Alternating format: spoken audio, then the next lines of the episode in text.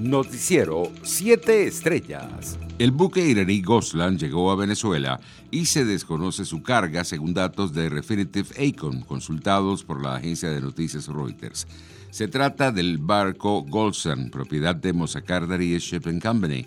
El mismo salió de la República Islámica a finales de noviembre y arribó a La Guaira este 7 de enero. Con anterioridad, el mismo buque arribó en aguas venezolanas, transportando los alimentos para el supermercado Megasis que se inauguró el año pasado en la urbanización Terrazas del Ávila.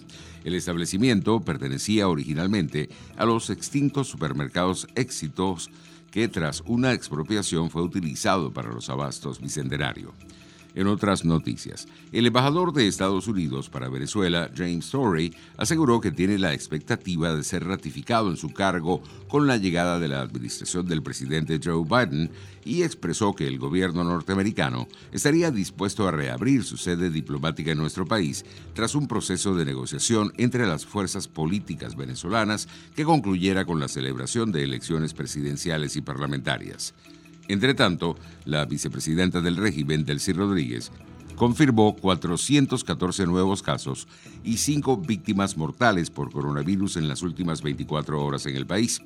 El total de contagios ascendió a 115.322 y el número de fallecidos se ubicó en 1.052. Internacionales. La policía del Capitolio de Estados Unidos desmintió este jueves que uno de sus agentes falleciera como consecuencia de las heridas sufridas la víspera durante el asalto de seguidores del presidente saliente de Estados Unidos, Donald Trump, a la sede del Congreso, como había afirmado el canal CNN.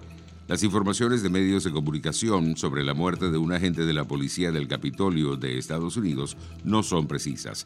Aunque algunos agentes fueron heridos y hospitalizados ayer, ningún agente ha fallecido, dijo este cuerpo en un comunicado.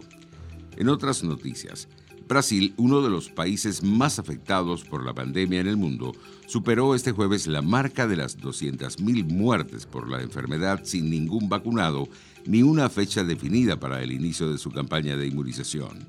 De acuerdo con los datos divulgados este jueves por el Ministerio de Salud, con los elevados números de muertes y de contagios de los últimos días, que evidencian la llegada de una segunda ola de la pandemia sin que el país hubiese superado la primera, Brasil acumula 200.498 fallecimientos por COVID y 7.961.000 contagios el presidente de Brasil, Jair Bolsonaro, lamentó este jueves la marca de 200.000 fallecidos por la COVID-19 alcanzada ayer, aunque afirmó que la vida sigue y volvió a criticar las medidas de aislamiento social adoptadas por estados y ciudades para contener el avance del coronavirus.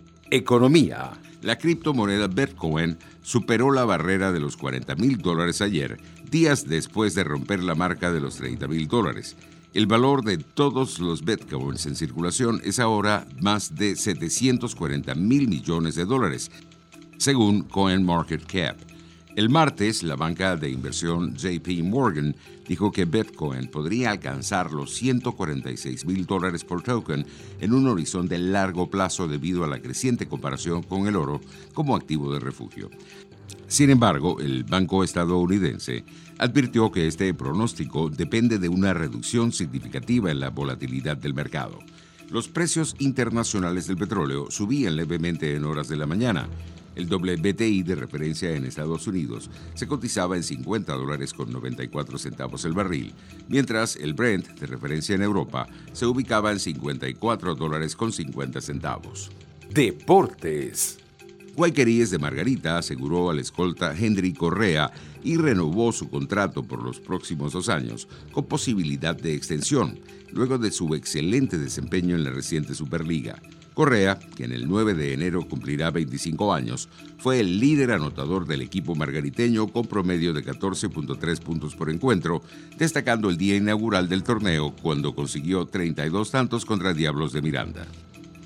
En otras noticias, los Angeles Lakers anunciaron este jueves que visitarán la Casa Blanca en calidad de campeones de la NBA, luego de que el presidente electo, el demócrata Joe Biden, asuma el cargo el 20 de enero.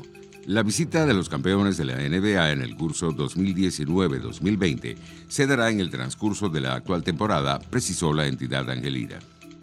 Noticiero 7 Estrellas.